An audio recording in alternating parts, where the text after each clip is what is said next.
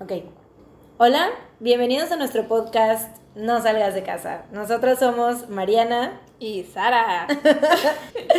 bueno, eh, este podcast trata de asesinatos. Vamos a contarles en cada episodio un, dos asesinatos. Yo le voy a contar a una Mariana, Mariana me va a contar a mí. Y pues las dos les vamos a contar uno a todos ustedes. bueno, dos, dos por episodio. Ajá. Nosotras, Sara no sabe los que los casos que yo le voy a contar, yo no sé los que va a contar Sara. Bueno, en este caso sí, Ajá. porque como vamos a grabar varios en un día. Ah, sí, miren, lo que pasa es que hoy es 2 de enero del 2020. Este, Mariana y yo teníamos ganas de hacer un podcast como este desde hace dos años, pero vivimos en ciudades distintas, con muchas horas de distancia y no habíamos tenido la oportunidad de juntarnos. Bueno, eso es una mentira. El año pasado, en marzo del año pasado, sí nos juntamos, grabamos un episodio, pero se escuchaba malísimo, el audio era muy malo. Entonces compramos un micrófono, que por cierto no mm, estamos usando porque no nos sirvió, eh, pero creemos que este audio va a estar mejor. Sí. Y este, hoy vamos a aprovechar para grabar cuatro episodios y mañana vamos a grabar otros cuatro porque no sabemos cuándo nos vamos a volver a ver. Entonces queremos tener como contenido para subir un episodio a la semana durante dos meses. Exactamente. Así es. Entonces, si, es, si pasa algo relevante en la sociedad, en el mundo y no lo mencionamos en el podcast, es, porque, en nuestro tiempo aún no sucede.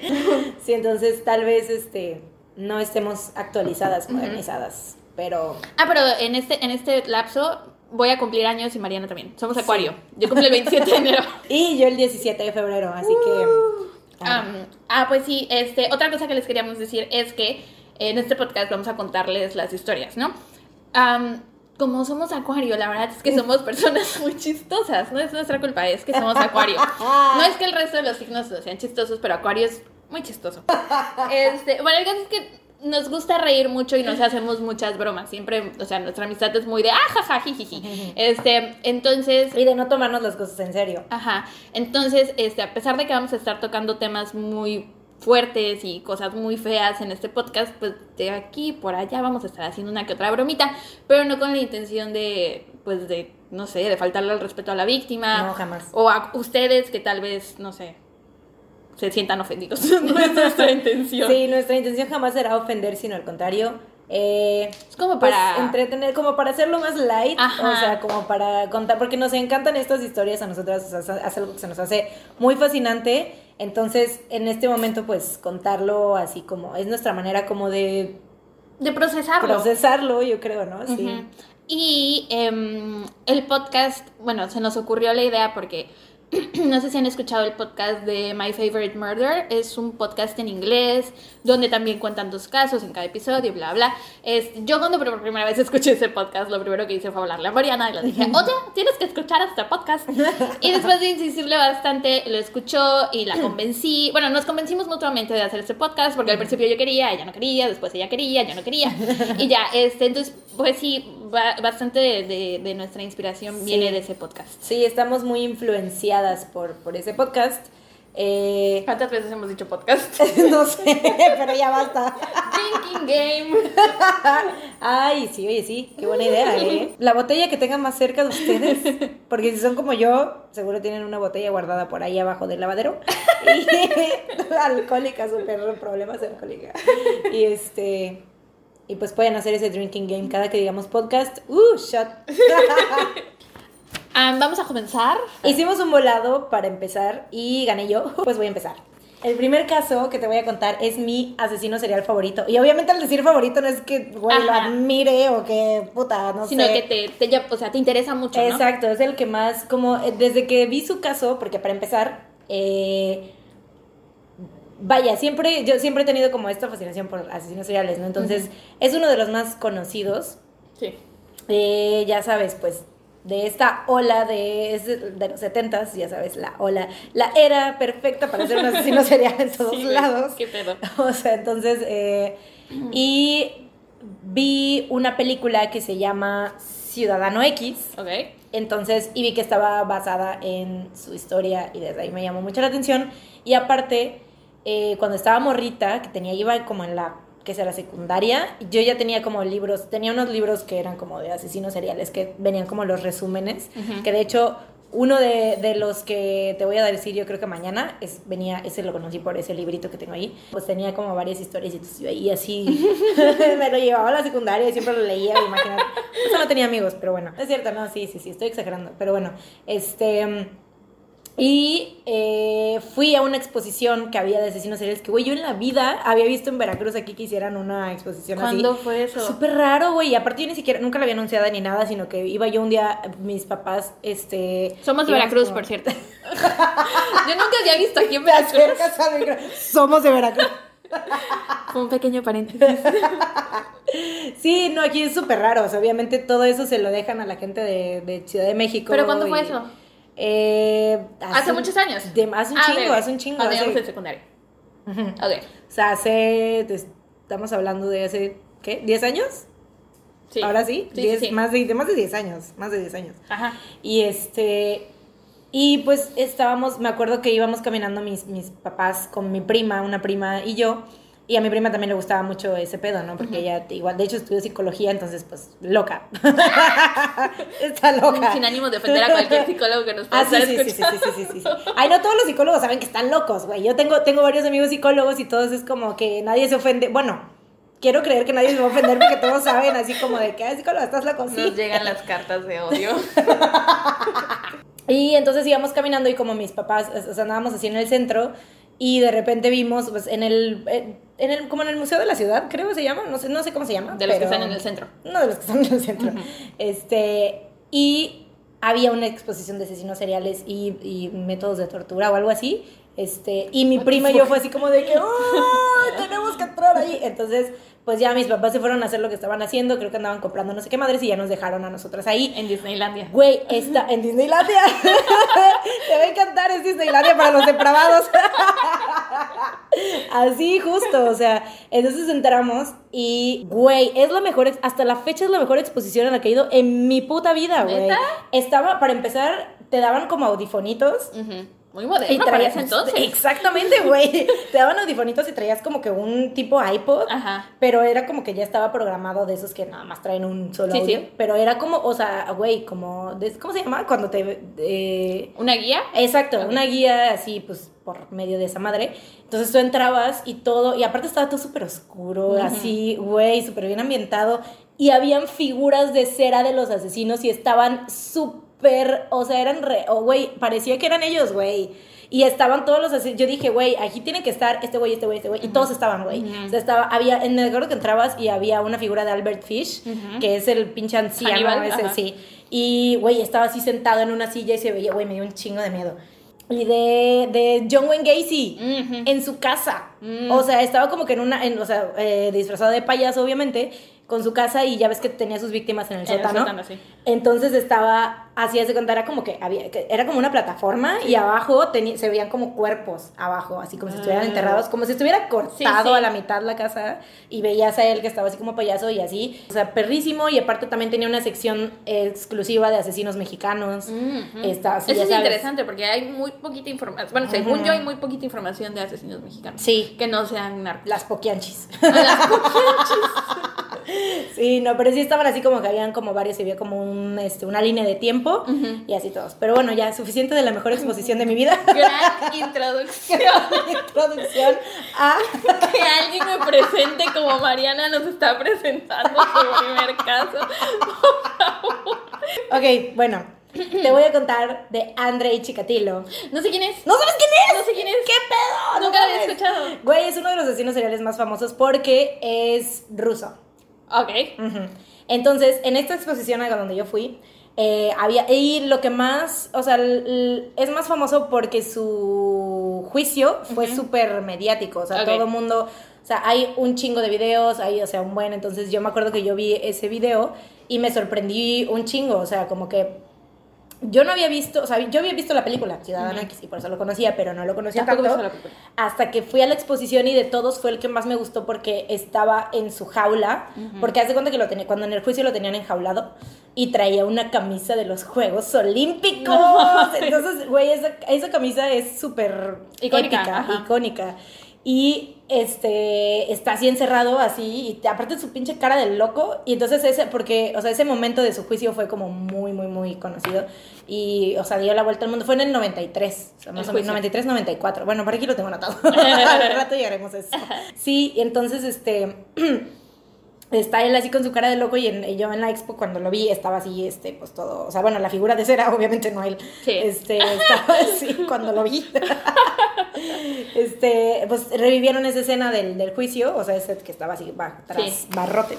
Y entonces fue que me llamó más, dije, voy a buscar qué pedo con ese juicio, porque obviamente en el... En los audífonos, En en, los audio. audífonos, ajá, me decían, decían así como medio detalles, o sea, resumido, ¿no? Obviamente. Entonces me metí a investigar, este, dije, a ver qué pedo con este güey, porque se ve muy interesante esto del juicio, ¿no? De que como, o sea, de que lo grabaron en el juicio y hay, o sea, hay imágenes, ¿no? Como tipo, fue como tipo Ted Bundy, así todo un pinche, este, Circo. circo, exacto. Entonces, este, pues así.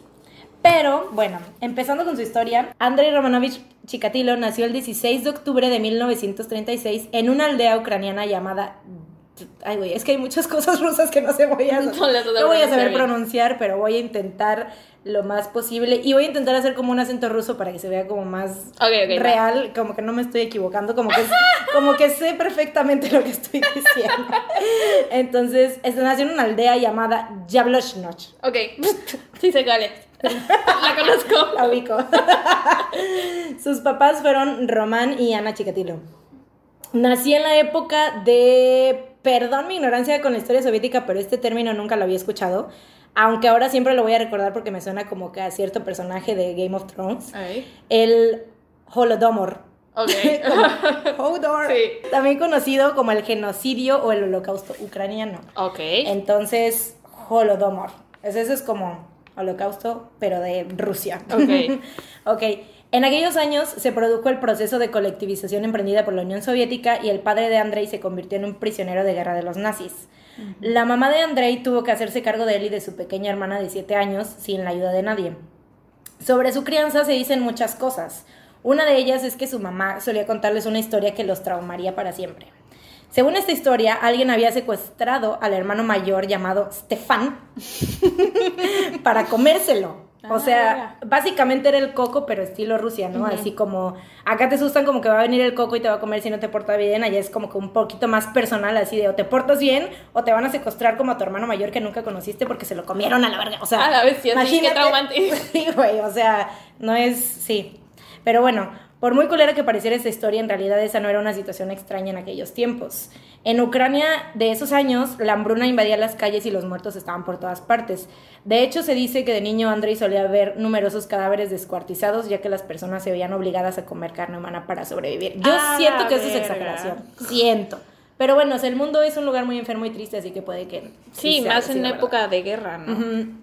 Y pues en épocas donde obviamente no había como, o sea, los medios no estaba tan, o sea, la tele y Sí, todo nadie se enteraba. Sí, no te enterabas. Pero alguien ya- se enteró. Porque Pero alguien se eso. enteró. Tal vez sí.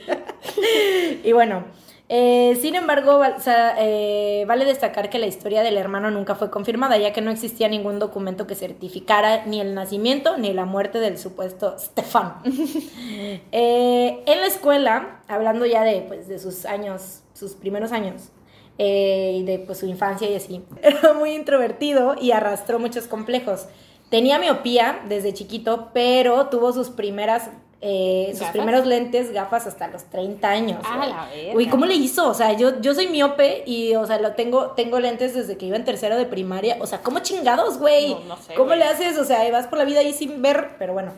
Eh, a los 12 años padecía de enuresis, o sea, se orinaba en la cama. Ah.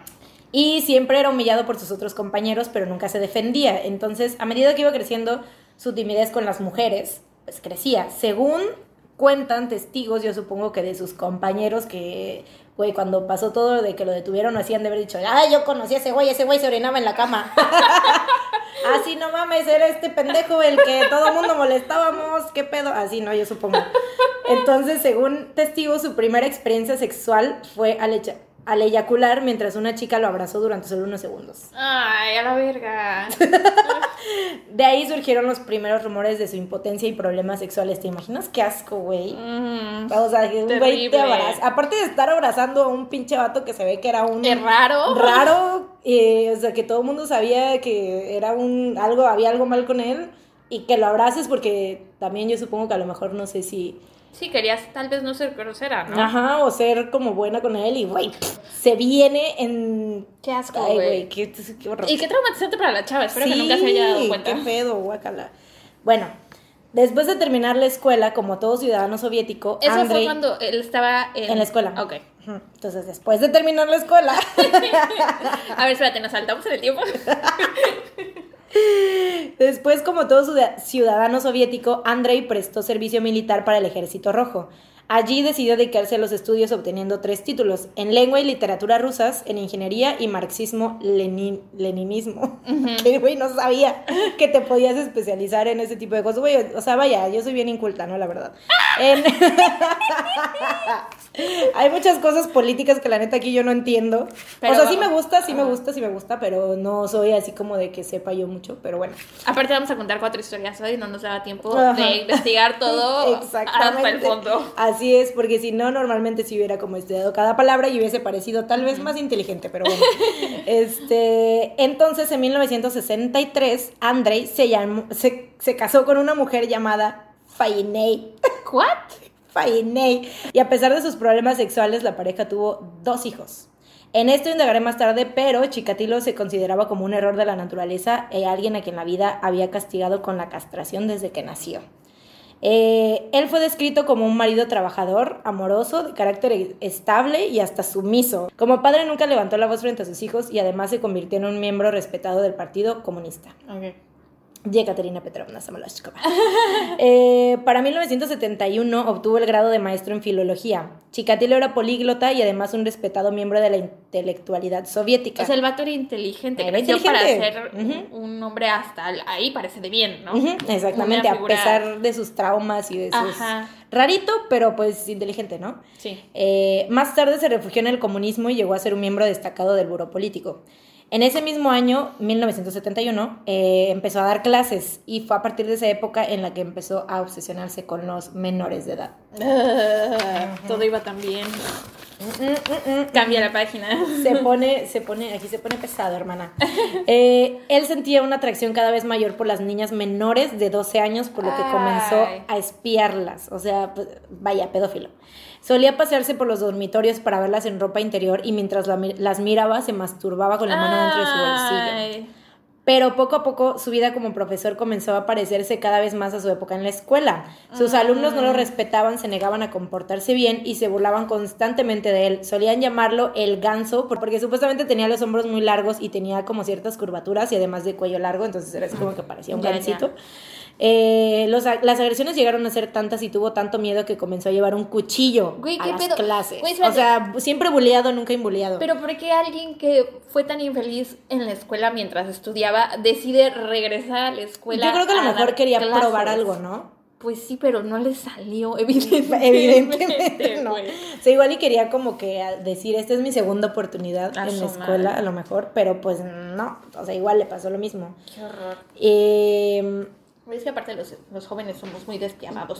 sí, Y güey. Yo tenía un maestro en la secundaria que no mames, lo hacíamos casi que llorar también. Ay. Porque era, es que sí era bien rarillo, güey. También siento que tenía como perfil de asesino serial, pero nunca, no, no sé, güey. Yo tenía un maestro en la uni, o sea, ya en la uni, güey, que este, que también era medio extraño y siempre creíamos que era medio puerquillo, que nos veía así medio raro. Me acuerdo que le hacíamos un chingo de bullying, güey, pero ya ahorita que ya estoy, tiene muchos años que no lo veo, obviamente, y ahora pienso y digo, no mames, pobre güey.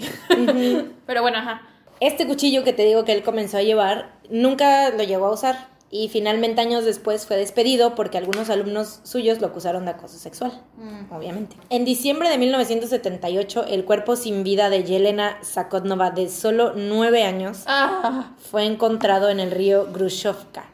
Yelena presentaba múltiples puñaladas en todo el cuerpo, sobre todo en el estómago, y muestras de estrangulamiento. Estaba completamente mutilada y sin ojos. Esta última característica, o sea, el quitarle los ojos, se iba a convertir en el sello de Chikatilo. pero no, está, no la había violado.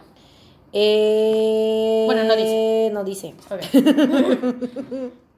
Bueno, eh, aquí, bueno, creo que aquí tengo más. Sí, aquí tengo más sobre la historia de. Sí, sí, sí, sí. Ahí va, ahí va. Bueno, este, lo que pasó es que este enfermo abordó a Yelena en la calle y la convenció para que se fuera con él a una cabaña en las afueras de la ciudad. Por su experiencia como docente y como lo mencionamos antes por su padre de familia, pues sabía cómo hablarles a los niños. Güey, también qué pedo en aquella época que los niños andaban solos caminando por la Un calle. chingo, un ¿Qué chingo, un chingo, porque este güey, o sea, era, esas eran sus víctimas. Obviamente como tenía su pinche complejo de, Sí, desde la de primaria, que lo ¿no? buleaban, ¿sí? Entonces era como que obviamente no se podía agarrar a un igual, o sea, alguien que fuera de su mismo tamaño, de su misma edad, nada, o sea, se iba con menores, sí, súper chiquitos.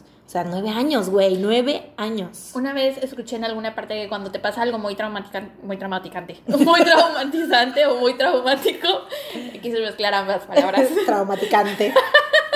este, que se- supuestamente quedas como, eh, como mentalmente o emocionalmente quedas eh, atrapada en esa época. Ajá. Entonces, si él, su primaria fue tan horrible, tiene un poco de sentido que sus víctimas hayan sido, pues, niños de esa edad. Mm. O sea, está horrible, pero... Y no sé si lo que digo es real. Pues lo que te acabo de decir que escuché en alguna parte.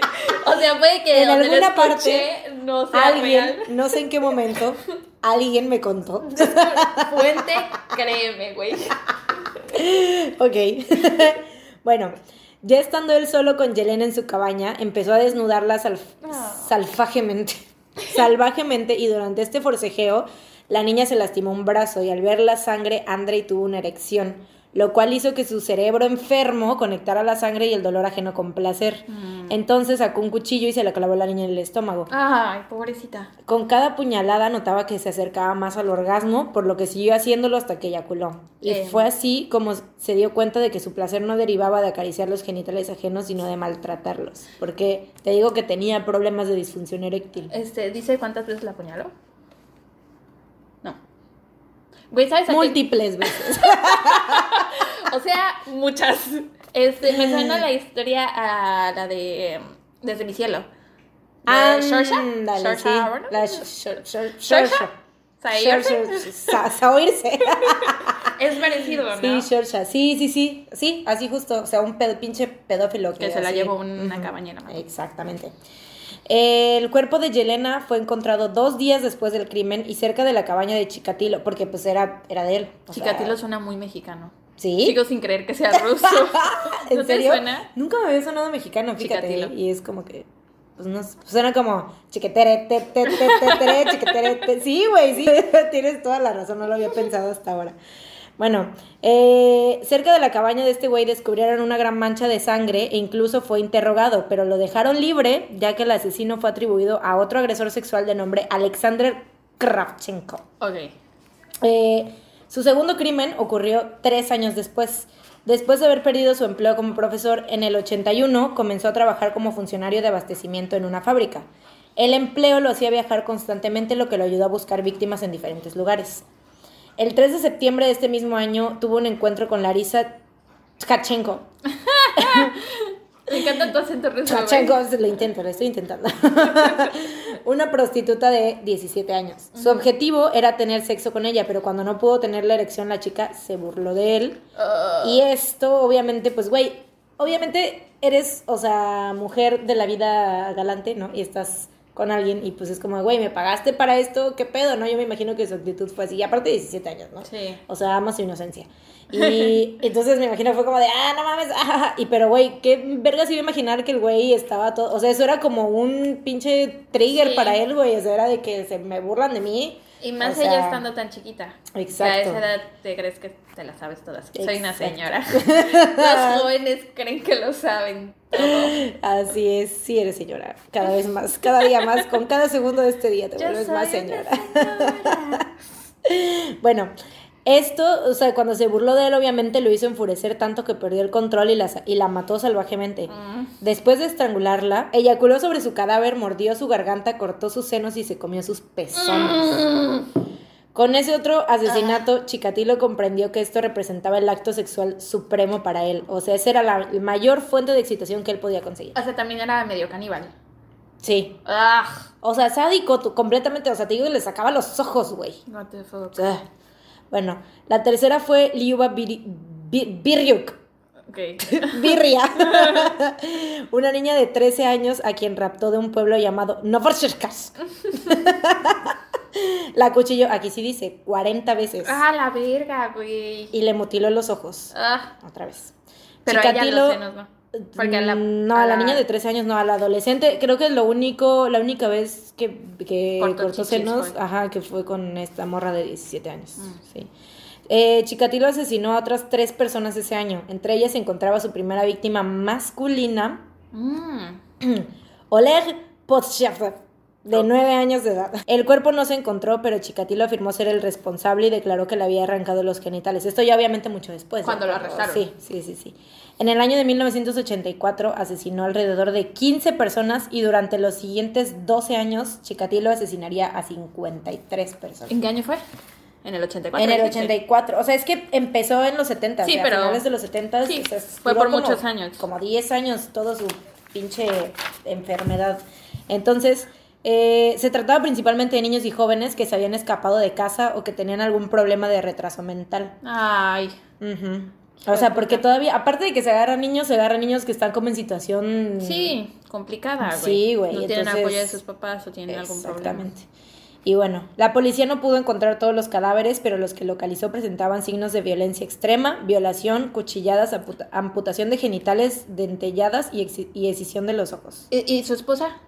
¿Siguen casados? Sí, Ok. sí, sí, sí, todo ese tiempo estuvieron casados. Eh, con estos datos, las autoridades empezaron la investigación, centrándose en dos focos principales. Aquí, chécate esto, güey. Ah, neta, es como, dices, güey, qué pedo, o sea, qué pedo, güey, qué pedo, pinches rusos, a la madre. Bueno, eh, porque sa- sabes cómo está la situación en Rusia. Putin. No entiendo, güey, la gente que es fan de Putin, la verdad. Es que está guapo. Güey, pero no mames. es- Tengo una amiga, güey, que es- está, güey, es su amor platónico, güey. Güey, es que como. O, sea, literal sí se lo coge, güey. Si viene, le dice sí se lo coge, güey. Yo El es súper homofóbico. no se me hace- Ni sí, güey, coger, güey. Güey, no, una amiga, amiga. Ah, amiga, amiga, amiga. Ok, ok. Ah, de todos modos, güey, ¿por qué te cogerías a alguien homofóbico? Güey, exactamente. No. Y aparte, ay, es un hijo de puta, güey. Sí, es pero muy bueno. malo. No entiendo a la Es- gente que lo tiene, a mí yo- me da como esa sensación de que tiene cara de, de O sea, a veces, no sé, siento que tiene como una dualidad rara. Ujú. Como que se puede ver o muy bueno, muy tierno, o muy hijo de puta y muy malo. Por ejemplo, el video que salió de él levantando un... Que hay alguien levantando un perrito y lo levanta feo y entonces él va y lo levanta bien y dices, ay, qué bueno, pero después te bonito, enteras qué que tiene las leyes estas contra los homosexuales.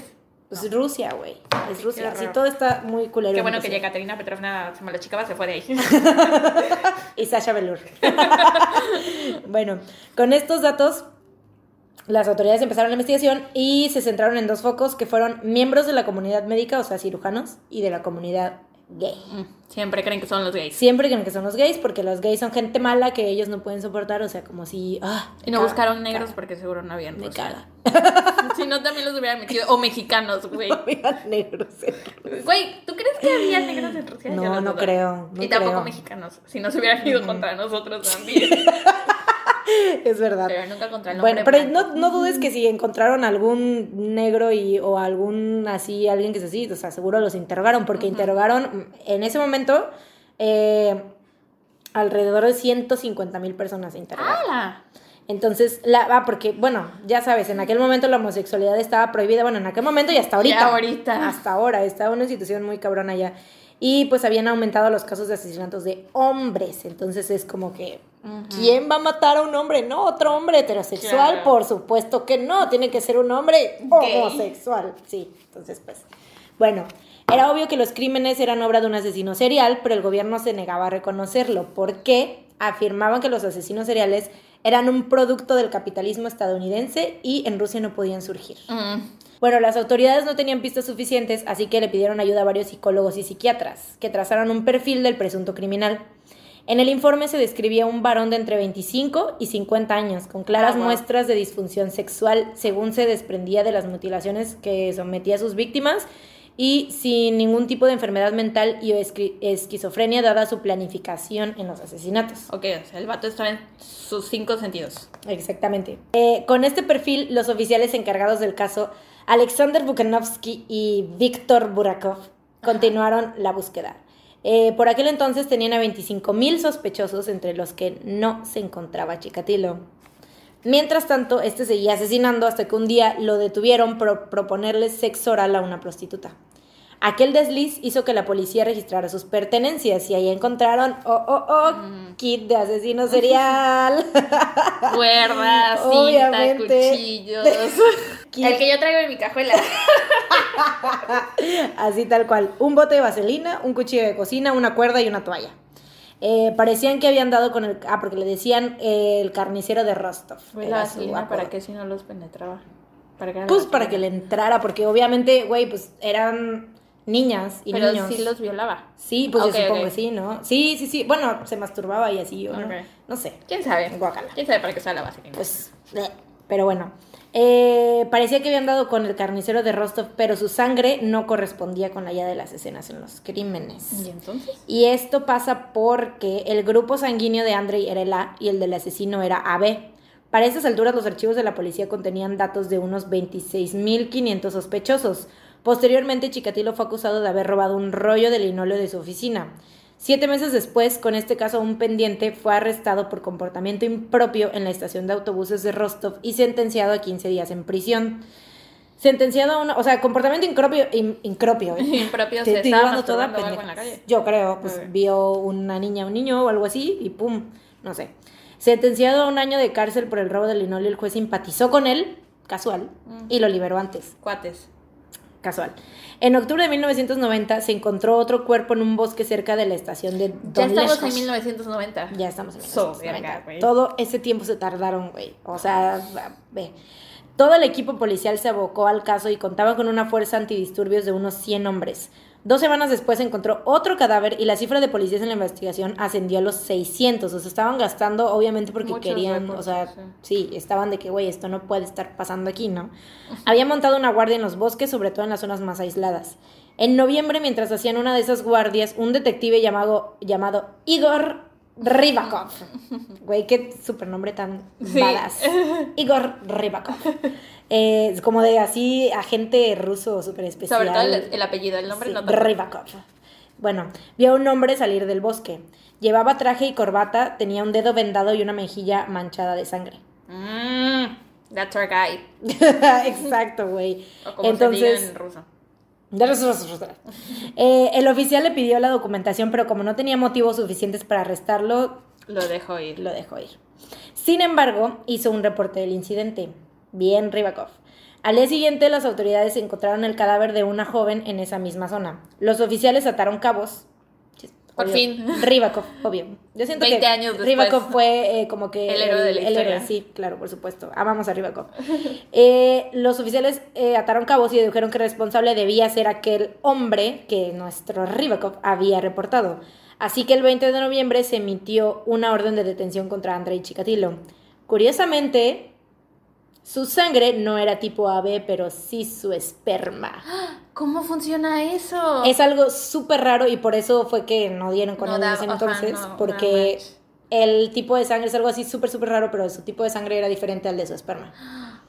Órale, yo no sabía nada de eso. Wow. Puede suceder. Entonces, tras su detención, el acusado negó estar involucrado. No confesó nada durante los primeros interrogatorios y acusó a la policía de perseguirlo. No obstante, unos días después aseguró que contaría todo si paraban los interrogatorios. Al reunirse con uno de los psiquiatras, terminó confesando 52 asesinatos. Y es que, espérate, me imagino que esos interrogatorios no era de que cuéntanos qué hacías. No. No, era Rusia. Era Rusia, entonces era, interrogatorios. ¡Cuéntanos! Sabemos que mataste a esos niños. Güey, no, ya no, ya no está saliendo, ya no. Lo estoy perdiendo. Lo estoy perdiendo. Ya mejor me detengo ahorita que vengo con una buena racha. Bueno, escribió una declaración firmada para el fi- fiscal general que decía, me detuvieron el 20 de noviembre de 1990 y he permanecido bajo custodia desde entonces. Quiero exponer mis sentimientos con sinceridad. Me hallo en un estado de profunda depresión y reconozco que tengo impulsos sexuales perturbados. Por eso he cometido ciertos actos. Anteriormente busqué ayuda psiquiatra por mis dolores de cabeza, ayuda psiquiátrica por mis dolores de cabeza, por la pérdida de memoria, el insomnio y los trastornos sexuales. Pero los tratamientos que me aplicaron o que yo puse en práctica no dieron resultado. Tengo esposa y dos hijos y sufro una debilidad sexual, Mm. impotencia. La gente se reía de mí porque no podía recordar nada. No me daba cuenta de que me tocaba los genitales a menudo y solo me dijeron más tarde. Me siento humillado. Ay, pobrecito, él es la víctima. Haciéndose la víctima. O sea, todavía se atreve. Pobrecito. Ah. Todo esto debió ser muy difícil para él. Súper. Tener La que haber gente- matado a todos sus niños. Ay, no. La gente se burla de mí en el trabajo y en otras situaciones. Me siento degradado desde la infancia y siempre he sufrido. En mi época escolar estaba hinchado a causa del hambre e iba vestido con harapos. Todo el mundo se metía conmigo. En la escuela estudiaba con tanta intensidad que a veces perdía la conciencia y me desmayaba. Soy un graduado universitario. Quería demostrar, güey, eso, güey, estudiaba con tanta intensidad que- intensidad que perdía la conciencia y se desmayaba. Me pasaba a mí también. A todos, güey, eso es normal en la universidad. O sea, güey, todos, o sea, sientes que te estás volviendo loco, Sí. pero no por eso vas y matas a 50 niños, güey, no mames. Pero bueno. Eh, ¿Dónde me quedé? Bla, bla, bla. Entregué, ¿Qué? Ah, so- eh, quería demostrar mi valía en el trabajo y me entregué a él por completo. La gente me valoraba, pero se aprovechaba de mi carácter débil. Ahora que soy mayor, el aspecto sexual no tiene tanta importancia para mí. Mis problemas son todos mentales. Por lo menos reconocí eso. Sí. En los actos sexuales perversos experimentaba siempre una especie de furor, una sensación de no tener freno, no podía controlar mis actos. Desde la niñez me he sentido insuficiente como hombre y como persona.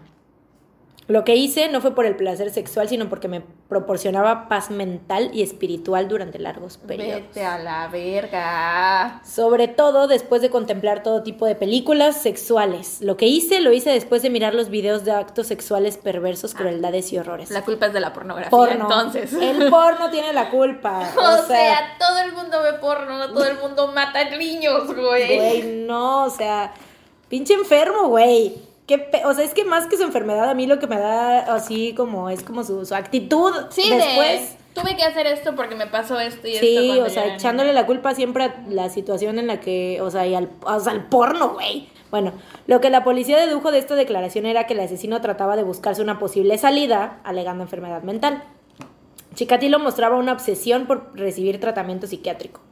Los psiquiatras del Instituto Sersky, no obstante, lo veían como un sádico que no sufría ningún trastorno que pudiera impedirle saber que sus actos estaban mal, porque sus acciones eran premeditadas. Por esa razón, en octubre de 1991 dieron a conocer sus conclusiones diagnosticando que el asesino estaba legalmente cuerdo. El juicio se inició en abril de 1992 y duró hasta octubre de ese mismo año. Hace rato te dije 94, ¿ah? La verdad es que no me acuerdo qué año me dijiste. Sí, te dije 94. Así que bueno, fe de ratas 92. este, Chikatilo fue un año antes de que nosotros naciéramos. Sí. Chikatilo, afeitado y con la cabeza completamente rasurada, presenció su juicio desde una jaula de metal. Siempre viste su camisa favorita, blanca, roja y negra, estampada con los cinco aros olímpicos. Güey, pero también se me hace súper loco que lo tenían en una jaula en el juicio. Porque güey. estaba, obviamente estaban todas las familias de las víctimas, Ah, lo- entonces lo todos matar, estaban obviamente. vueltos locos, sí. Era o para sea, que no lo mataran. Exacto. El primer día deleitó a los fotógrafos esgrimiendo una revista porno, pero más tarde, abatido, se quitó la ropa y meneó su pene flácido, Güey, qué hijo de puta. gritando, fíjense qué inutilidad, ¿qué pensaban que podía hacer con esto? Esto lo puedes buscar en YouTube, ¿eh? está todo el juicio en YouTube. Y está ese momento, obviamente censurado, porque ¿quién quiere ver el pene de ese pinche pendejo? Todo pinche, te has de ser un pinche pene flaco, todo ahí chiquito, feo. Pene, pene feo, pene feo, así. Pero este era el pene más, el más feo. feo. Era el más feo de todos los penes. el rey de los penes feos. Y entonces, o sea, y sí se ve que está, o sea, se lo saca, güey, le empieza a, menear así, o sea, ay, miren este, ¿qué, qué voy a hacer con esta inutilidad? Ay, güey, Deberían no. ver a Mariana, está actuando la Se está moviendo. Que te lo imagines, güey, pero puedes, lo puedes, lo puedes buscar en YouTube. Este, bueno, bueno, no, igual No lo hagas, no te lo recomiendo. no te lo recomiendo. Igual lo haré. Una de sus declaraciones más impactantes fue cuando afirmó que en los actos sexuales perversos experimentaba siempre una... Ah, no, eso ya te lo dije. Bueno, ya, este, que lo hacía por paz mental y no por bla, bla, bla. El juicio fue un circo mediático, obviamente. Los, las familiares de las víctimas gritaban y lloraban en el funeral. Los jueces no duraron en anunciar el veredicto que habían nominado. El 15 de octubre de 1992 fue sentenciado a la pena capital. Chikatilo fue ejecutado en la prisión de Moscú el 15 de febrero de 1994 con un disparo en la nuca. Chale, se merecía algo peor. Así es. Sí, una larga vida de agonía y tortura ese hijo de su puta madre. Pero bueno. Más siendo Rusia. Y güey, es que en serio su cara es cara del. Tiene una cara de loco, pero así. O sea, pinche pelón, así con los ojos, así que parece que se le van a saltar. Así, y cara de loco, güey. Y Vamos a una poner- sonrisa así como. Ahorita te voy a enseñar el video para que lo veas y para que veas igual su foto. Te lo voy a enseñar. Vamos bueno, a vas- ponerla- ver, busca, busca, una- busca la foto. Busca la foto para ver tu reacción. Vamos a poner la foto en nuestro Instagram, que aún no lo hemos hecho, pero para cuando se suba esto ya vamos a tener Instagram. Así es, vamos a poner fotos y como cosas ¿Chikatilo? relevantes. Andrei Chikatilo. Ah, ya aquí me salió. Andrei Chikatilo. Este güey. Sí. Ah, pues sí. Y se ve muy ruso, la verdad. Es súper ruso. Sí, no- Ruso, cara de loco, ruso Me voy a loco. buscar fotos en general. Andrei, porque la de Wikipedia no me satisface. ah, verga, ya vi. ¿Ya viste? Hay unos donde sale como riéndose. ¡Ew! Esa, esa, esa, esa, esa. Y ahí está la camisa de, los, de las Olimpiadas. ¡Ah, sí es Güey, es que es súper icónica. Yo quiero esa camisa. cierto! Güey. Está bien chida esa camisa, güey. Sí, la, la risa, ¿ya viste? O sea, pinche vi. cara de loco. Güey, sí, no mames, qué horror. Aparte, el, el, se ve la clara descomposición de esta persona a esta ya persona. y ya vuelto loco, ya como que sabiendo lo que va a pasar. Y, o sea, es que como enfrentando también, obviamente, de que las personas que estaban ahí eran los familiares de las víctimas. Y obviamente todos gritándole de mil mierdas de lo que se merece y más, güey, obviamente. Güey, qué horror. Bueno, ajá. Pero bueno, pues ya para terminar, esta, hay dos películas basadas en su vida, que es la que te digo, Ciudadano X, muy buena, esa sí se las recomiendo bastante, está en YouTube también. este, pues súper ahí, eh, sale el papá de Kiefer Sutherland, el Donald Sutherland, el de los Juegos del Hambre, el viejito. Ya, ya, ya. Güey, ese señor es súper buen actor, o sea, es súper buen actor. Él y es el siento papá que- de, de, eh, de sobreviviente Kiefer. designado, ¿no? de Ajá. Kiefer Sutherland, sí. Este, güey, ese señor es súper buen actor. Siento que es como. No, no, no tiene como la suficiente, el suficiente reconocimiento que merece porque es súper buen actor. Sí. Y él es como que un eh, agente ruso policíaco, no sé qué, algo así. Pero sí, el güey que, que interpreta a Chikatilo, no, güey, o sea, no se ve ni la mitad de enfermo de lo que se ve este pendejo, obviamente, pero pues, pero sí está, está muy buena, está muy buena. Ok. Este, y la otra se llama Evilenko. Esa no la has visto. Esa no la he visto, no la encontré. De ser como de esas películas de serie B, así como. Ojo, que salen en la tele nada más. Que salen en- ni en Canal 5, güey. como en, de Hallmark Channel o qué sé yo, güey. de History o qué sé yo, güey. La neta no sé. Pero bueno, eh, Chikatilo se convirtió en el ejemplo más notorio que el fenómeno de los asesinos seriales no era exclusivo de Estados Unidos. Chamfle. Y esa es la historia de Andrei Chikatilo. Güey, qué, qué horror, qué terrible historia, en verdad. Sí, güey. Muy terrible. Pero sí es lo que, o sea, ah, la cuestión que, que creo que todo el mundo nos preguntamos es si, porque él le fue de la verga cuando era niño, ¿no? Pero también hay mucha gente que le va de la verga cuando es niño y crece y se convierte en una persona normal, dañada, pero que no lastima a nadie y no viola y no Claro. asesina. Pero es de que piensas si sus situaciones, sus si sus circunstancias cuando era pequeño hubieran sido otras, el resultado en su adultez tal vez hubiera sido distinto. quién sabe. Eso siento que es algo muy debatible de que si los asesinos nacen o, O se se hacen. Yo digo que ambos, o sea, como que no, no es exclusivo, ¿sabes? Ajá. O sea, depende. A lo mejor él, igual y si no hubiera tenido como todos esos traumas de que lo buleaban y que lo hacían y que la, la disfunción eréctil y toda esa chingadera, igual y no, pero igual y sí, quién sabe. bueno, sí. pues sí. Gran caso. Felicidades. Nu- nunca había escuchado de él para nada, nunca en mi vida. No mames, no, No, sabía de su existencia. Es nivel, o sea, es, es, es, es famoso nivel Ted Bundy. fam- o sea, pues es el asesino ruso más famoso. Sí. es Más, o sea, En mi vida había escuchado de él, nunca jamás. Este, pero bueno, ahora les voy a contar yo mi historia. Em, yo soy Sara, por cierto, hola, mucho gusto. Em, ahorita yo tenía, ya, o sea, ay, yo ya sabía qué historia quería contar. De hecho, hasta me compré un libro porque dije, voy a tener la historia más completa, etc, etc. Em, pero tengo un muy mal manejo de tiempos. demasiado. Y no me dio tiempo de terminar la historia.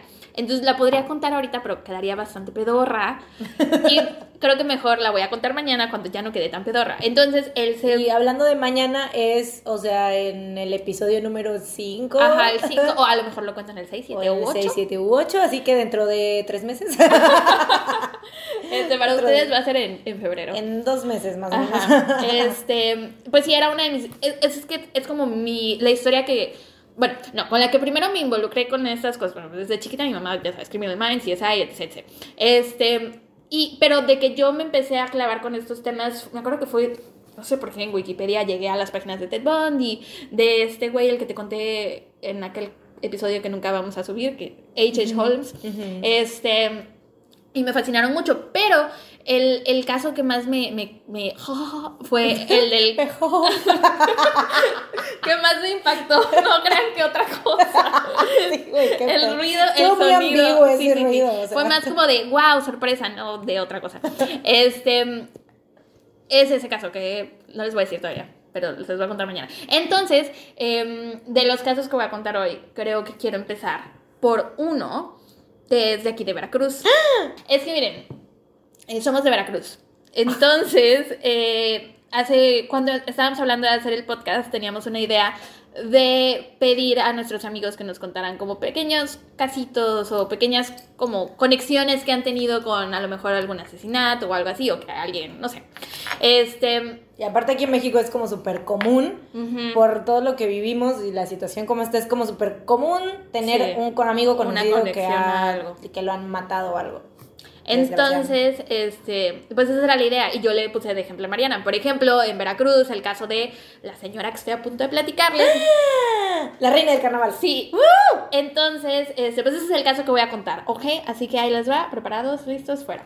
Em, les voy a contar la historia de Evangelina Tejera, la ex reina del carnaval de Veracruz que mató a sus hijos. Para los que no sepan, el carnaval de Veracruz es supuestamente, bueno, el carnaval es como un desfile alegórico, o sea, hay Un pretexto para ponerte hasta el culo de pedo con tus amigos. supuestamente es el carnaval más alegre del mundo, pero El de más borrachos. Ajá, pero en aquel entonces era distinto, supongo. Yo quiero creer. Quién sabe. De hecho, antes Era más familiar, ¿no? Ajá. Ahorita ya es muy difícil que vayas con tus hijos o así porque hay demasiados problemas, demasiados borrachos, hay gente Ujú. chillada, golpes, etc. delincuencia, exacto, sí. Entonces, bueno. Ahí les va. Bueno, por aquí tengo algo anotado del Carnaval de Veracruz. Dice que empezó en 1925, es uno de los más alegres del mundo, de acuerdo con Wikipedia. Eh, alegre, quién sabe, pero de que es una celebración escandalosa y excesiva, nadie lo pone en duda. Eh, y pues sí, ya les voy a contar la historia de Evangelina Tejera Bozada. Eh, Evangelina Tejera Bozada nació en 1900. Ah, por cierto, esta historia no es muy larga. Es más, más bien corta, pero. Ok, ahí les va. Y, ah, bueno, ahorita les digo. Eh, Evangelina Tejera Bozada nació en 1965 en Veracruz, Veracruz, México. Era hija de Jaime Tejera Suárez, un prestigiado médico que eh, terminó eh, con problemas de alcoholismo. Era un mal padre, golpeaba a su esposa y le encerraba, la maltrataba mucho. Y en un punto llegó a, apuntarle con una pistola a la esposa en un arranque de furia causado por su alcoholismo. Por lo tanto, la señora eventualmente lo dejó. Tras el divorcio de sus padres, el hermano menor de Evangelina, que se llamaba Juan Miguel Tejera Bozada, y Evangelina se fueron a vivir con su mamá. Eh, estuvieron con ella un buen tiempo, pero eh, al parecer la señora pues no era la mejor mamá del mundo, que les echaba muchas cosas en cara, les reclamaba muchas cosas, les reprochaba eh, los gastos, les reprochaba a Evangelina que ella fuera mujer, cosas extrañas. O sea, y aparte era- todavía era una niña, o sea, se fue a vivir con ella creo que cuando tenía como nueve años y estuvo con ella hasta que llegó a tercero de secundaria. Ujú. Entonces, pues también qué gastos puede tener una niña de esa edad, solo el uniforme, Ujú. sus libretas, yo qué sé. O no sé si otro tipo de gastos, no lo sé. Ujú. Pero bueno, el punto es que debido a los problemas que tenía con su mamá, eh, Evangelina decide irse de nuevo con su papá. Su papá la recibió con brazos abiertos y la comenzó a preparar para ser una dama de sociedad de aquí de Veracruz. Eh, la metió a clases de tenis, a clases de piano, iban a galas y a todos los Que eso para ser de aquí de Veracruz es como ya súper de la high, ¿no? Ajá, era gente muy, muy rica. Mm, Entonces, mm. ¿Y Mm. por qué la mamá entonces se quejaba de que, o sea, de los ¿De que la golpeaba? No, no, güey.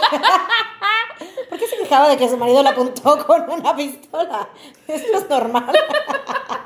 No, este, de, de los gastos o de... creo que el rico era el señor. Ah, era el ya. papá y a la hora que se divorcian, eh, a la señora no le da Mm, dinero. O quién ya. sabe, o sea, lo igual, y, pues, igual y se quejaba porque pues estaba acostumbrada a, la, a la gran vida Sí, y no de repente es como que, ay, ya no tengo para los lápices Prismacolor, te voy a tener que comprar los de Blancanieves. Entonces, Este, bueno, el punto es que iban a eventos sociales y pues ya Evangelina se convirtió en una muchacha de la High Society de Veracruz. Era una muchacha muy bonita. la fina de la High Slice.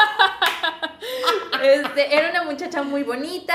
La describen como una mujer muy blanca, rubia, con grandes y expresivos ojos verdes. Muy blanca. Así dice. Lo cual también para ser de Veracruz. es algo muy raro, Muy realmente. O sea, sí hay gente blanca, pero no Pero tanta. todos nos afecta el sol. Ajá, somos en su mayoría morenitos. Este, y por lo mismo, porque era tan bonita, la nombraron candidata a la reina del carnaval. Y muchos sabían que iba a ganar la competencia sin ningún problema. La cuestión del carnaval de aquí de Veracruz es que para ganar a ser reina, porque tenemos la reina del carnaval, tenemos los reyes infantiles, y aparte está el rey feo. No sé si todavía se hace lo del rey feo. Sí, el rey feo, ¿no? Ajá. La reina gay. Ajá. Em, no ganas por votos, o sea, bueno, tus votos son dinero. Tienes Dinero, gana sí. quien le inyecte más dinero al carnaval. Entonces, pues esta muchacha venía de una familia tan adinerada que obviamente ganó porque su papá le metió un chingo de varo a su candidatura. Este, como parte de su coronación, Evangelina compartió sonrisas con gente famosa de aquel entonces, que te los voy a Yuri. nombrar. No, no, no. te los voy a ¿Qué nombrar. época, ¿Qué época es? Son los ochentas, ¿no? 1900, ajá, Son los 80, como ¿no? 1900, a 1983. Ahí está, sí. Este, te los voy a nombrar, pero no creo que los ubiques. Yo los Yuri. googleé y si existen, que no es Yuri. este, Es la única jarocha famosa que conozco, güey. Evangelina compartió sonrisas con gente famosa de aquel entonces, como Lila Deneken. La googleé, sí existe. Tiene su página de Wikipedia. Dulce.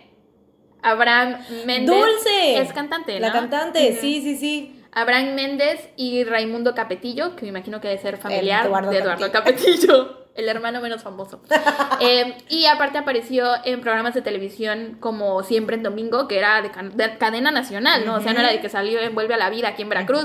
Era como si hoy la Pasar reina... del hogar. Ajá, era como si hoy la reina del carnaval fuera a hoy o algo así. Ah, hoy, ajá. Que me imagino que eso ya no pasa, la verdad, no tengo idea. Pero bueno, el punto es que en aquel entonces la reina del carnaval se puede ver que era una figura muy importante en Veracruz, era como un señ- una seña de prestigio y así. Entonces apareció en muchos programas famosos, como siempre en domingo, y en varios noticieros. Parecía que todo iba muy, muy bien y que Evangelina iba dirigida a un futuro brillante. Eh, sin embargo, ella no estaba preparada para lidiar con la vida una vez que se apagaban los reflectores de la farándula. Comenzó a consumir alcohol y cocaína con regularidad. Eh, encontré una fuente que decía que consumía coca desde los 15, porque ¿Qué? cuando la, la eligieron reina tenía ya 18, creo. Entonces, según desde los 15, pero otros dicen que fue cuando se volvió reina, quién sabe. Este pasaba las noches en fiestas y discotecas famosas como Perro Salado. ¿Tu mamá no habla de Perro Salado? ¡Güey, qué buen nombre! Mi mamá todo el tiempo. De hecho, ahorita que fue Año Nuevo, mi mamá dijo. Vamos al perro salado. Dijo, estuve viendo las fotos en Facebook y vi que la fiesta del perro salado estuvo muy buena. Porque todavía hacen como eventos. ¿En O sea, ya no existe el antro, obviamente. Pero hacen, pon tu renta en un salón en el World Trade Center, ya que. Y hacen una fiesta del perro salado y va puro señor. Señor y señora a bailar. A revivir aquellos tiempos. Sí, bueno, entonces pasaba muchas noches en discotecas famosas de Veracruz, como Perro Salado, el antro más famoso de Veracruz en los años 80.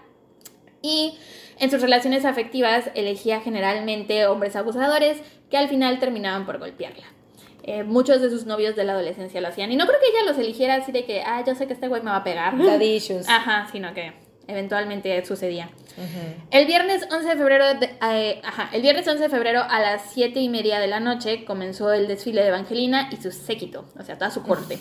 en aquel entonces el carnaval, si son de Veracruz o si alguna vez han venido, saben que el carnaval es en el malecón y en el bulevar, ¿no? Para que se vea el mar y etc.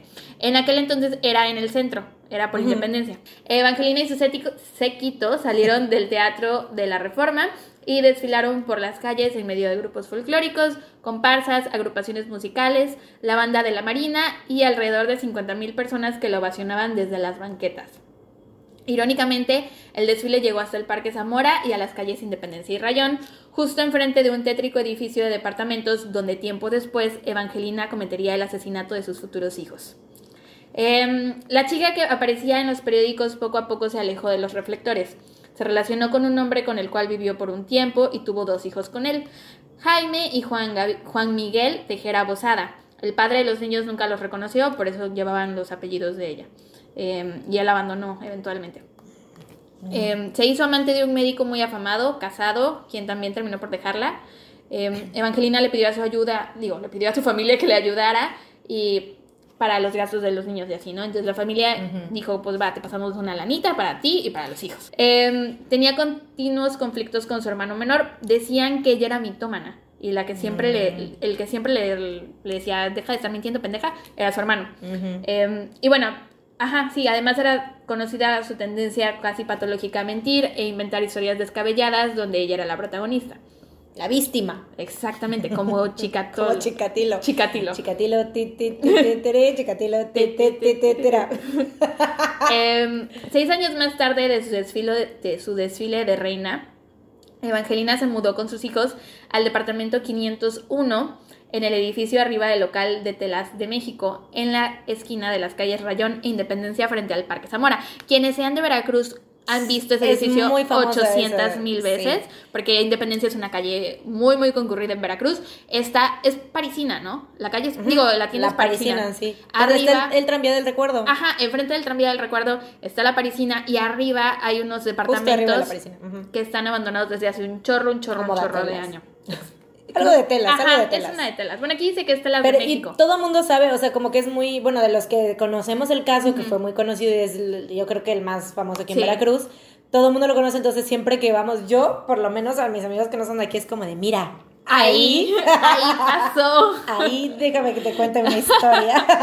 Sí, de hecho, yo me enteré del caso porque yo paso por ahí con mi mamá muchos, muchas veces y van como cinco veces que mi mamá de la nada me dice, ¿sabías que en ese edificio, en el piso, no sé cuánto, en el balcón, no En sé qué, Ese departamento. pasó tal y tal y tal? Y la primera vez que me contó sí fue así de, wow, ya las otras fue así como de, ah, sí, Sí, sí, sí, ya me contaste. Ya me contaste, pero estoy encantada de volverlo a escuchar. Este, pero bueno, sí. eh, quienes han pasado por esa calle y han visto esos edificios recordará que tiene unos balconcitos.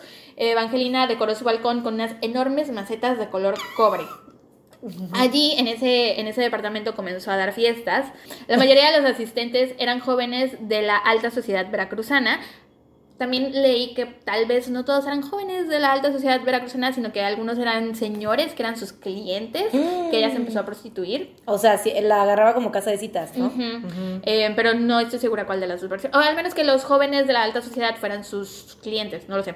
Pero bueno, el punto es que como vivía con sus hijos, que eran unos niños, Sí, qué pedo. los encerraba en una recámara. El departamento tenía dos recámaras, un baño y pues la sala comedor, ¿no? Los encerraba a ellos en una recámara y en el resto del depa se hacía la, la fiesta y había mucho alcohol, mucha coca, cocaína, no Coca-Cola. También seguramente Mucha había co- Coca-Cola. Pues coca pa'l ron, ¿con qué te lo vas a tomar, chava? y mucho sexo. Eh, como el dinero, ah bueno, sí, ya lo que te dije de que se prostituía tal vez. Eh, para entonces su adicción a la cocaína le provocaba episodios de agresividad y también, aparte de eso, consumía grandes cantidades de medicamentos como el Tegretol, Lexotan y Valium. Entonces la mujer Mm. siempre andaba Ujú, en otro- Drogada. Eh, poco a poco la familia le retiró su apoyo económico porque pues se empezó a saber en la sociedad de Veracruz lo que hacía la muchacha con el dinero que le daban sus papás. Entonces le fueron, ya no le daban dinero y la sacaron del círculo familiar. Yo aquí digo, ok, pero güey, tú sabes que tu hija no es solo, no es solo el dinero para tu hija, también es para tus dos nietecitos. Pero más que nada, güey, o sea, es como que para ellos fue como, o sea, siento que eso es muy de gente rica, ¿no? Así de que, uy, te, te, te desterramos de la familia. En vez de lo normal, pedir ayuda. ayudar, exactamente. O sea, llevarla a, a rehabilitación. anexo. Aparte, no, y ellos tenían el dinero seguramente para llevar la rehabilitación y para quitarle a los niños. Exacto. Podrían haber metido al DIF o lo que sea.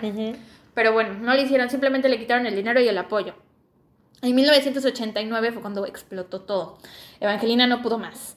Su madre había dejado de ayudarle económicamente, o sea, como te acabo de decir, pero te lo repito por si se te olvidó.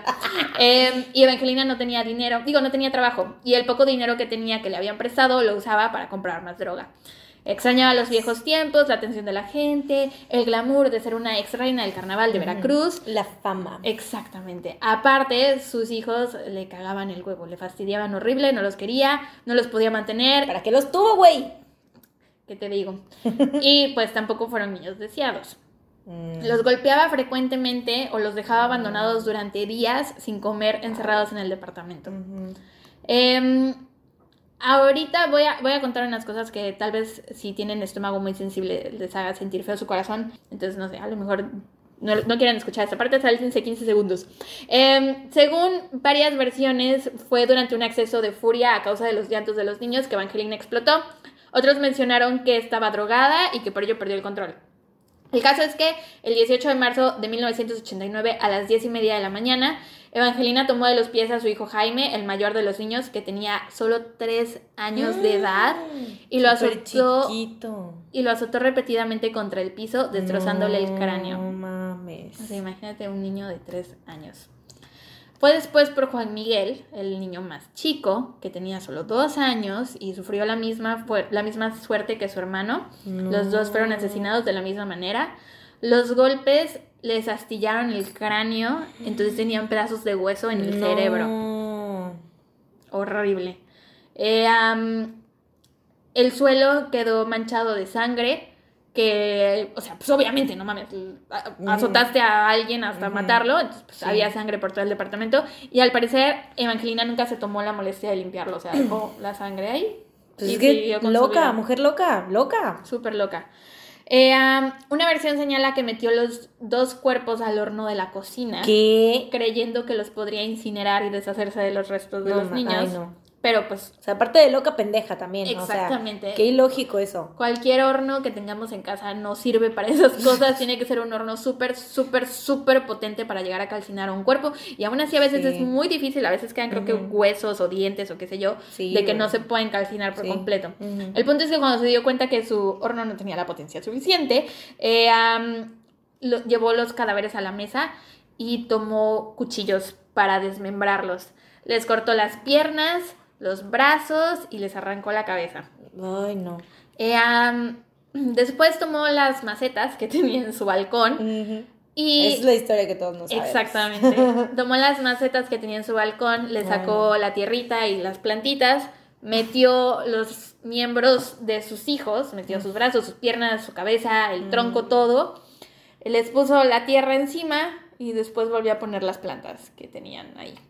Eh, allí permanecieron más de un mes mientras Evangelina continuaba como, con su vida como si nada hubiera pasado. La ropa, Más de un mes. más de un mes. La ropa y los juguetes de los niños se quedaron donde estaban en el momento de su Y muerte. aparte nunca lo limpió, o sea... Eh, Según eso fue lo que leí, pero también no entiendo Pero quién, cómo. porque después había gente que entraba, ¿no? A lo mejor, o tal vez ella ya salía a las fiestas, o tal vez después de matarlos. Ya no quería que nadie Ajá, entrara. quién sabe. Para que no... Sí, pues obviamente si no se iban a dar cuenta Sí. que no estaban los niños ahí. Exacto. Y es lo que digo, güey, ¿dónde están, dónde están los papás de ella? ¿Dónde están los abuelos de los niños? Sí, qué pedo, porque también como abuelos, o sea, más de un mes sin ver a sus nietos. Sin o sea, hablar con pedo, ellos. sin- Pero Y sabiendo que la vieja era un desastre. Exactamente. O sea, ay, no, no, no. Y después de eso, el que se dio cuenta de la ausencia de los niños fue su hermano, que tenía 19 años, su hermano Juan Miguel. Este, fue a hablar con ella. Y él Y fue el que ahí- se dio cuenta, ¿no? Sí, él fue el que dijo, ¿qué pedo? ¿Dónde están mis sobrinos? Vamos a ir a ver a mi hermana la loca. Y eh, ahí fue cuando Evangelina le confesó todo. Le dijo que los niños estaban enterrados en la maceta. Oh. Y ya fue su hermano quien llamó a la policía, denunció, etc. etc. Los agentes llegaron al edificio y entraron al departamento, revisaron la, car- la casa perdón, y removieron la tierra y las plantas de los macetones. Los cadáveres estaban totalmente descompuestos. Oh. Sí. Y Angelina estaba en el departamento mientras pasaba todo eso, viendo cómo sacaban a los niños de las macetas y dijo que los niños habían muerto por desnutrición y que ella simplemente los había sepultado.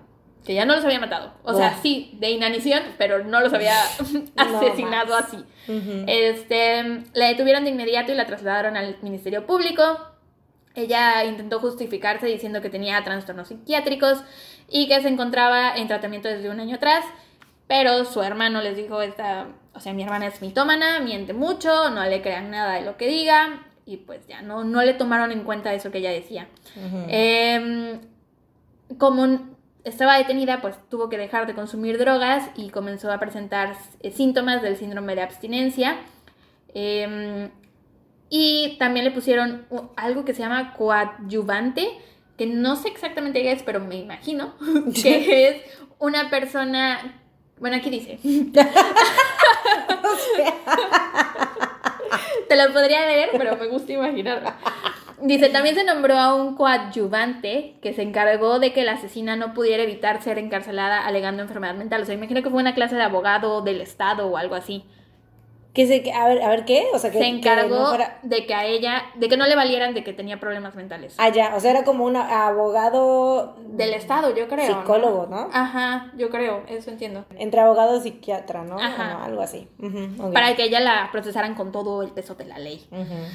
Am, presionada por la fiscal Noemí Quirasco, finalmente se derrumbó porque hasta, eso, hasta ese momento nunca había confesado más que a su hermano. Em, aunque el abogado de Evangelina rechazaba constantemente el interrogatorio de la fiscal, ella terminó por contarle todo, todo, todo a la fiscal Noemí. Em, los periodistas que alguna vez escribían notas sobre la muchacha bella, preciosa, del carnaval, carismática, empezaron a escribir un chorro, un chorro, un chorro, un chorro de artículos sobre la ex reina del carnaval que había, se había vuelto loca y que había matado a sus hijos. Em, el juez de primera instancia, Carlos Rodríguez Moreno, dictaminó que Evangelina sí había matado a sus hijos. Se basó para ello en las pruebas periciales, los testimonios y la opinión de expertos. Y también se pronunció sobre la salud mental de Evangelina, tratando de que no se le encarcelara, pues opinaba que era una enferma mental. Determinó que se le internara en un hospital psiquiátrico, pero no fue así. Terminó yendo al penal de Ignacio Allende, que era el que estaba aquí eh, donde fue encerrada junto a los demás criminales. Al principio la mantuvieron sedada y bajo vigilancia para evitar que se suicidara y luego ya la dejaron estar en contacto con los demás reos.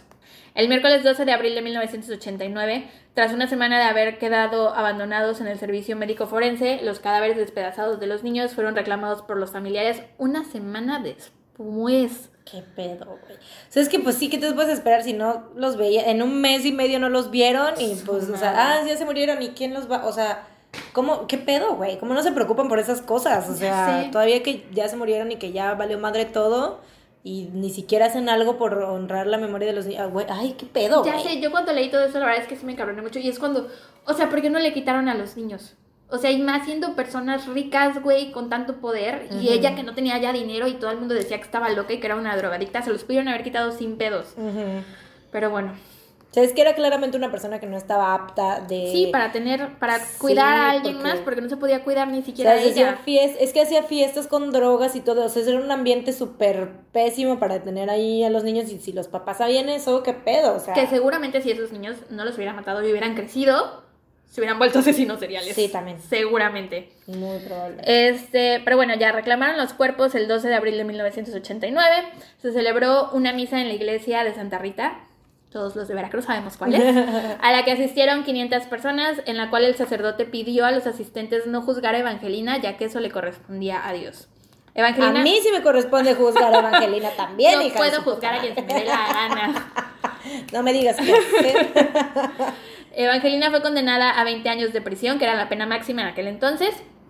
Castigo que cumplió en el penal Ignacio Allende, en donde se convirtió en el juguete sexual de hombres y mujeres relacionados con ese lugar de encierro, porque creo que a los criminales que peor les va en la cárcel son a los que matan niños, violan niños o matan eh, viejitos, matan a gente de la tercera edad.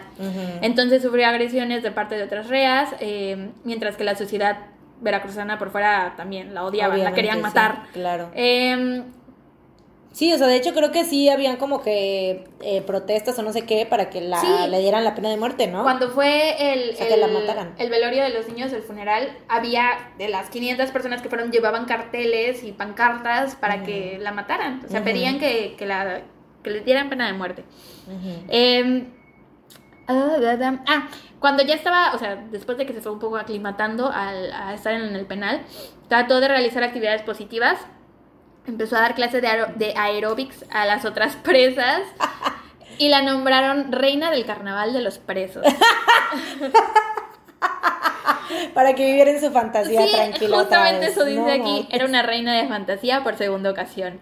Después cerraron el penal de aquí de Veracruz y la reubicaron a Perote. En la cárcel de Perote ganó una mención honorífica en el certamen literario Cartas a la Sociedad. Escucha esta chingadera que te voy a decir. Su texto era una reflexión sobre la familia, hermandad, ¿Cómo te atreves? una reflexión sobre la familia, hermandad, amistad y de la oportunidad que merecen aquellas personas que en un momento de la vida equivocaron el camino.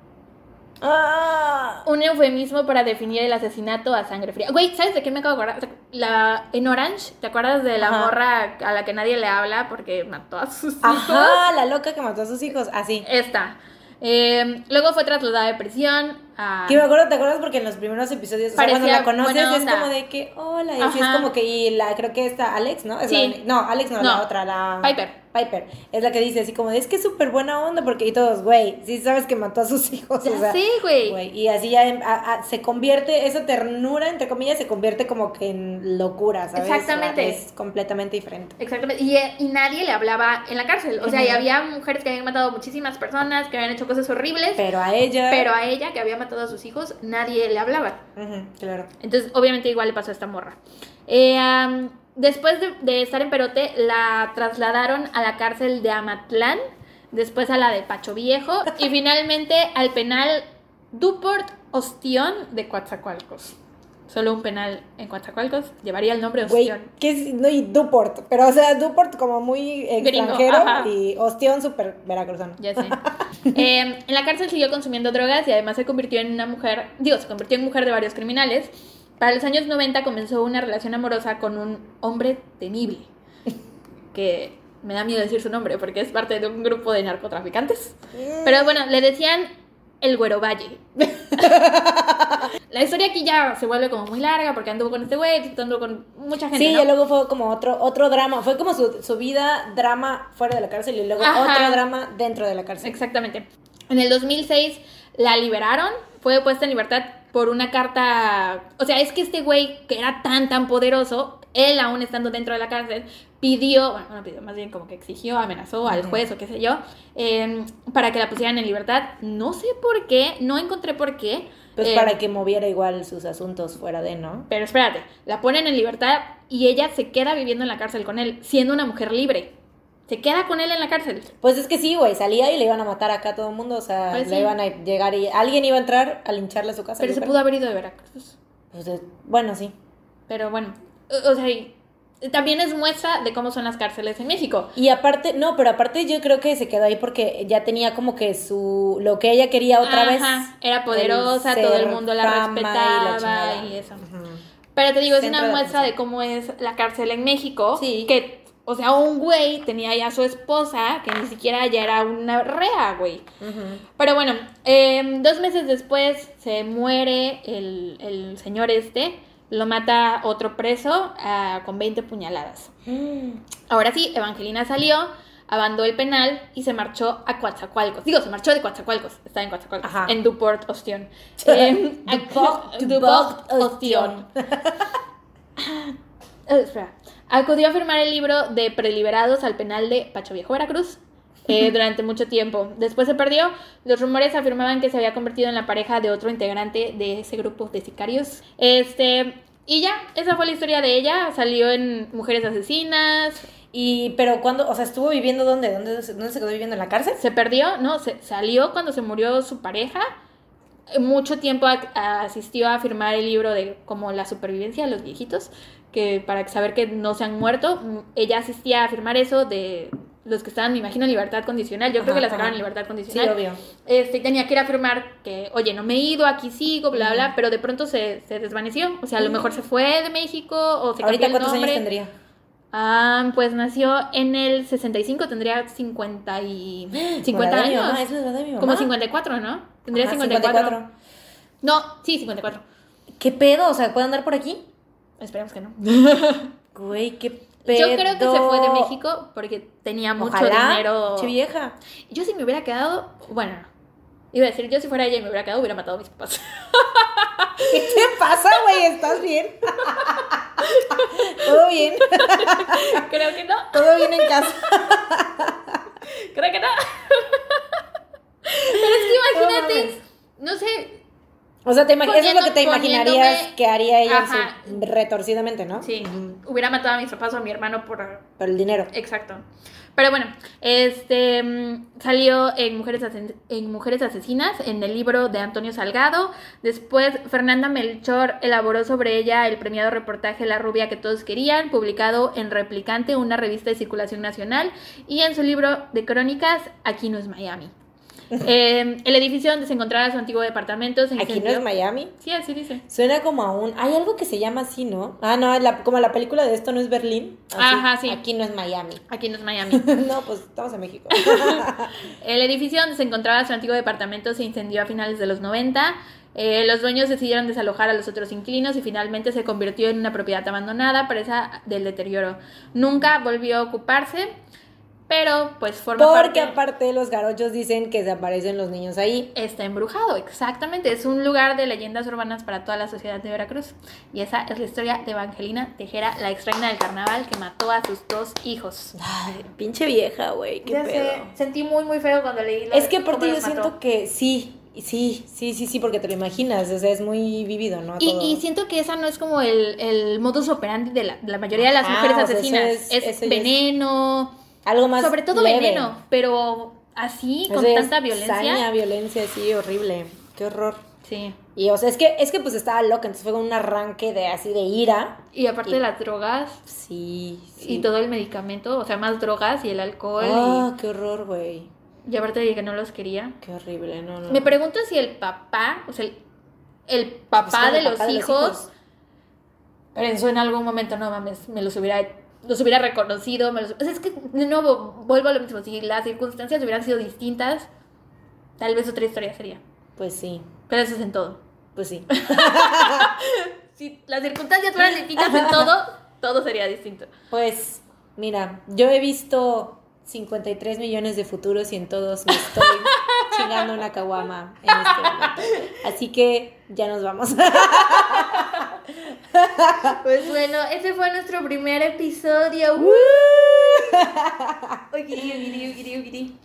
Sí, pues, nos vemos en el siguiente. Esperamos que, lo- que el audio se escuche bien y si no, esta les vez. pedimos una disculpa. no, sí se escucha bien, hicimos las pruebas, se tiene que escuchar Sí, bien. hicimos varias pruebas de sonido antes. Bueno, Este, cuídense, se Nos lo vemos. lavan. No salgas de tu casa. no.